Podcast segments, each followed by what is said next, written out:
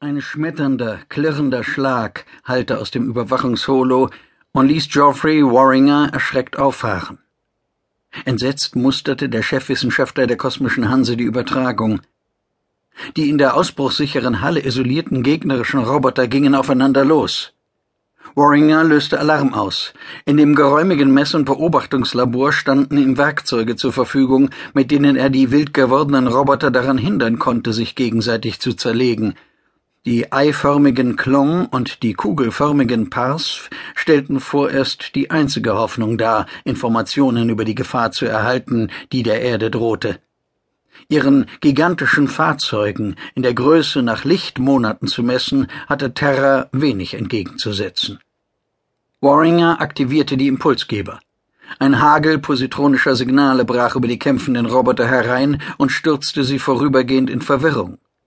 Sie ließen voneinander ab, weil die harten, energiereichen Impulse die Mikrofeldstrukturen ihrer künstlichen Gehirne blockierten. Einige Klong taumelten durch die Luft, andere verharrten unschlüssig auf ihren Standbeinen. Die Klong hatten keine nutzbaren Gehwerkzeuge, sie bewegten sich ausschließlich schwebend. Im Gegensatz zu ihnen verfügte jeder Parsf über sechs dürre Spinnenbeine und starkste unsicher umher. Eine Zeit lang sah es so aus, als hätte Geoffrey Warringer sein Ziel erreicht. Aber dann geschah, was er letztlich befürchtet hatte. Fahles, grünes Leuchten erfüllte die Bildwiedergabe.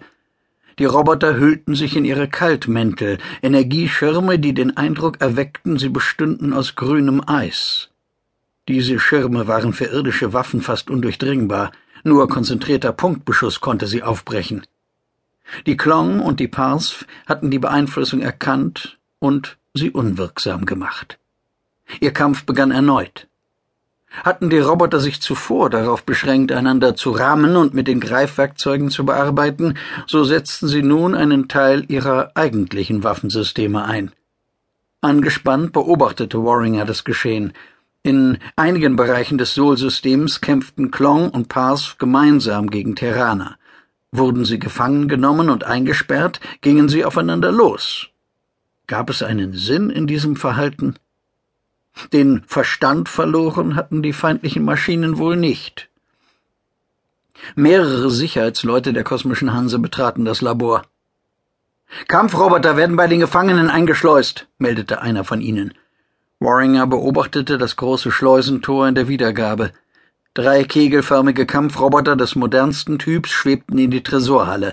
In ihre Schutzschirme gehüllt, hielten sie sofort auf die Kämpfenden zu. Die Roboter sind instruiert, nur ein Minimum an Gewalt anzuwenden, erläuterte der Sicherheitsmann. Warringer nickte stumm. Weder Klong noch Parsf durften stark beschädigt, geschweige denn zerstört werden. Die wenigen gefangenen Exemplare waren einfach zu wertvoll. Mit ihren starken Tentakelarmen versuchten die terranischen Roboter, die Kämpfenden voneinander zu trennen. Es kam anders als erwartet.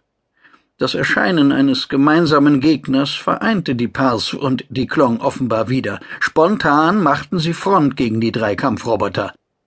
Ich denke, wir wären besser beraten, wenn wir weiter kam Geoffrey Warringer nicht. Ein greller Blitz zuckte durch die Halle. Aus den Lautsprecherfeldern im Labor peitschte ein trockener Knall. Einer der terranischen Roboter war danach verschwunden. Nicht zerstört, aufgelöst oder abgeschossen, was die Wirkung einer konventionellen Waffe gezeigt hätte, sondern einfach entmaterialisiert.